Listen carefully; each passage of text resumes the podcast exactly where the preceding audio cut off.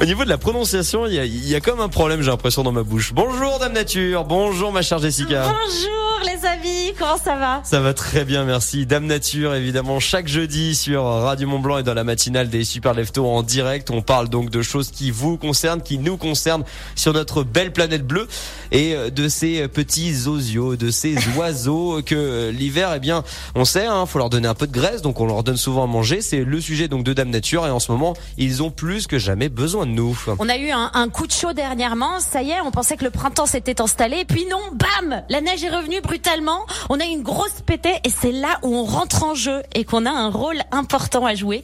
Les oiseaux euh, ne trouvent plus rien à manger lorsque le sol est gelé ou enneigé. C'est dur pour eux de picorer dans la terre, de trouver des petites graines, alors on peut leur donner un petit coup de main en les aidant. Et puis d'autant plus maintenant, car euh, on a des oiseaux migrateurs qui sont déjà arrivés chez nous et qui sont plutôt insectivores et qui sont affamés et qui souffrent.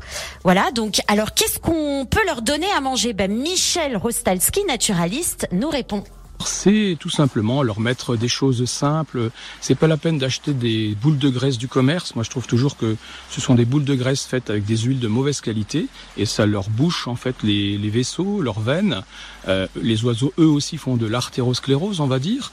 Donc, il s'agit juste de mettre quelques graines de tournesol, peut-être un peu de millet, du chanvre, un petit bout de gras euh, et puis quelques fruits euh, un peu fripés pour les merles et les griffes, comme les pommes, par exemple. Autant leur donner aussi un petit peu à boire, parce que c'est vrai que quand c'est gelé, euh, Eh ben, tu as tout à fait raison. L'eau est importante. On voit très fréquemment tous les oiseaux de la forêt, des campagnes, chercher de l'eau, hein, euh, du jet à la mésange, aux moineaux, aux merles. Euh, il faut penser également à mettre quelques petits endroits pour les abreuver et le renouveler régulièrement. Michel Rostalski, il est naturaliste et on peut rajouter des noix aussi et des noisettes, c'est très bon. Alors l'idéal serait des graines bio parce que comme nous, eh ben on veut pas de pesticides dans le sang, hein, mais on fait un petit peu comme euh, comme on peut bien sûr. L'idéal c'est euh, le coup de main symbolique, c'est ça qui compte. Et si on a un jardin, planter des haies qui vont donner des baies, sureau, du hou ou encore du gui. Voilà, pas de pain, hein, ça donne des ballonnements aux oiseaux, des aigreurs. Donc la mangeoire, eh ben on la met en hauteur, bien sûr, à l'abri des prédateurs comme les chats, à l'abri des intempéries aussi pour euh, garder les graines au sec. Et non, les oiseaux ne seront pas dépendants de l'homme. Si c'était il y a 30 ou 40 ans peut-être, lorsque les oiseaux pouvaient se débrouiller tout seuls, euh, quand la forêt était beaucoup plus euh, abondante, il y avait plus de friches, plus de graines, plus de baies.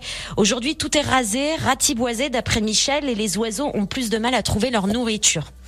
Et après, dès que la neige est fondue, ben, les oiseaux ils reprennent leur, euh, leur habitude naturelle, quoi. Instinctivement, ils retrouvent leur territoire. Donc la dépendance sera plutôt euh, ben, pour les pigeons, en, en effet, en ville, euh, si on a l'habitude de leur donner à manger. Et comme dit Michel, la majorité de la biodiversité, ce ne sont pas des pigeons. J'adore. Donc nous, humains, eh ben, on se doit de leur donner à- à une aide alimentaire ponctuelle et en plus, on verra apparaître des oiseaux plus rares. Voilà, le nichoir aussi euh, les aide beaucoup, le nichoir, car c'est plus difficile